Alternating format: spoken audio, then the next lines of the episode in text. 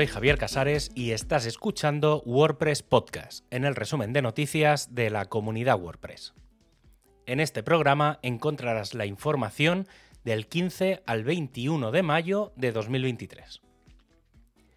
Mucho movimiento en WordPress 6.2 con el lanzamiento de dos versiones menores en cuestión de cuatro días. Todo comenzó el pasado martes cuando comenzaba un extenso movimiento de versiones con la creación de muchas versiones menores desde WordPress 4.1 hasta 6.2. Eso solo podía significar una cosa, una actualización de seguridad en todas las versiones. Y efectivamente, el lanzamiento de WordPress 6.2.1 incluye la corrección de 20 errores del núcleo 10 del editor y varias de seguridad.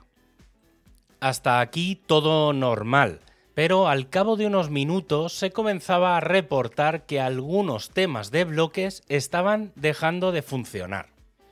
Aunque se generó mucho revuelo con respecto a la seguridad o falta de ella, sin duda la mayor queja ha sido la falta de información al respecto.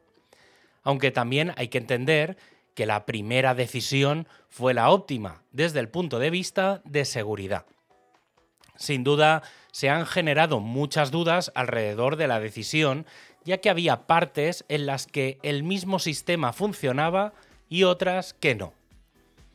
El sábado se lanzaba WordPress 6.2.2, que ponía orden en el proceso de ejecución y permisos de los shortcodes dentro de bloques, y es posible que la historia continúe.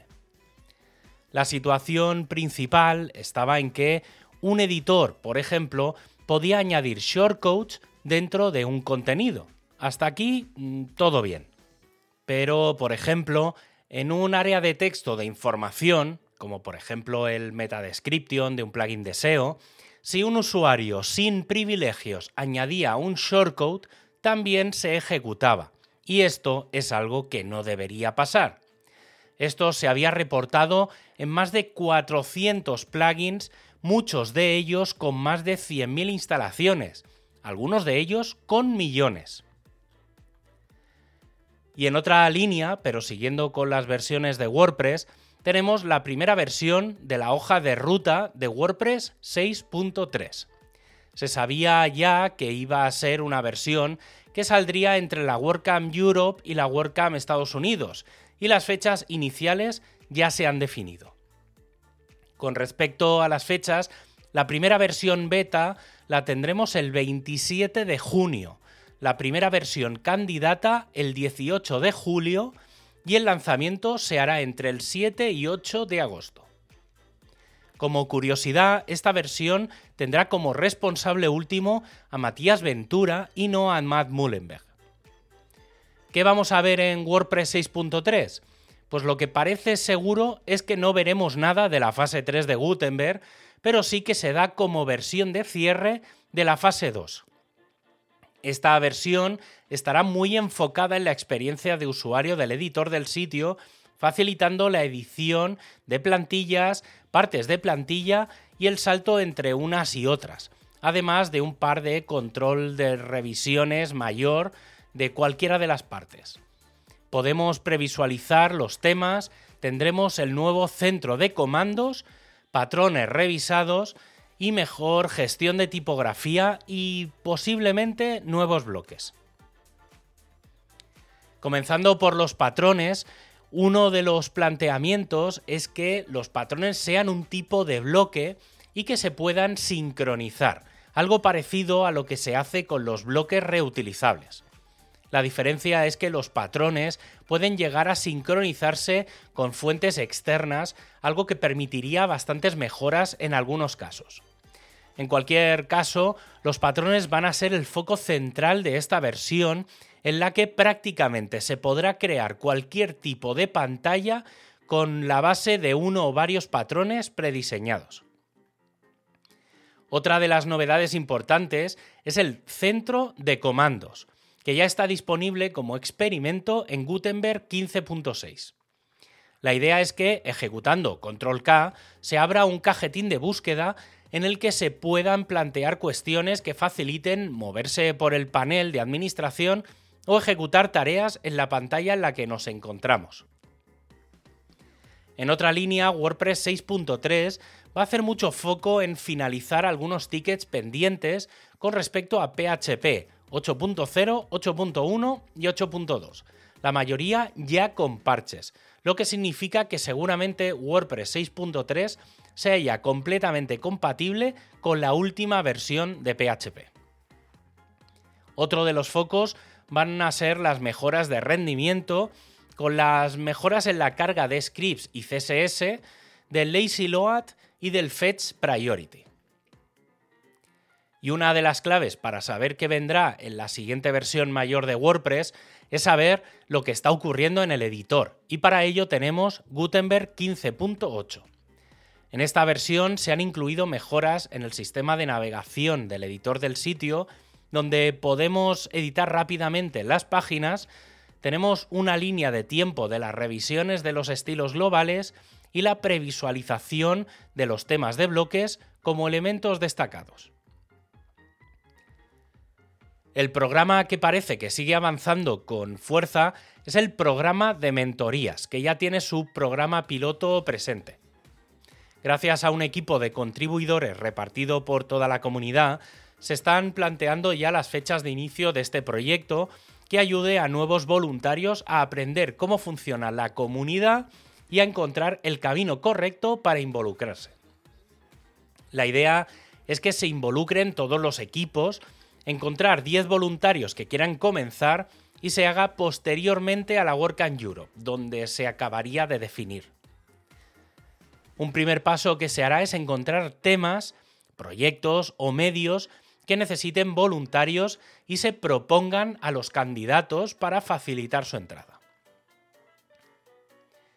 Y otra propuesta más, esta vez con el mantenimiento de los temas 20. Y es que actualmente se están manteniendo 13 temas 20 algo lanzados desde 2010 y que implican un gran esfuerzo por parte de varios equipos. La propuesta es mantener todos los temas que se hayan lanzado en los últimos 5 años y que tengan al menos un 1% de instalaciones. Esto implicaría que los temas desde 2010 hasta 2016 pasarían a no tener mantenimiento del 2017 al 2020 pasarían a estar en modo mantenimiento y solo se mantendrían de forma activa desde el 2021 al 2023. El equipo de performance ha abierto una nueva rama en WordPress con el objetivo de aplicar el proyecto de autoload de clases PHP. Esto tiene algunos pros como la posibilidad de sobrecargar clases del núcleo de WordPress aunque es un proyecto bastante complejo de por sí. El equipo de test se ha puesto en marcha para el experimento número 23 del Full Site Editing, en el que se plantea hacer una primera revisión de todos los elementos que vendrán en WordPress 6.3, como la previsualización de temas, comprobar el funcionamiento de las revisiones o el uso del centro de comandos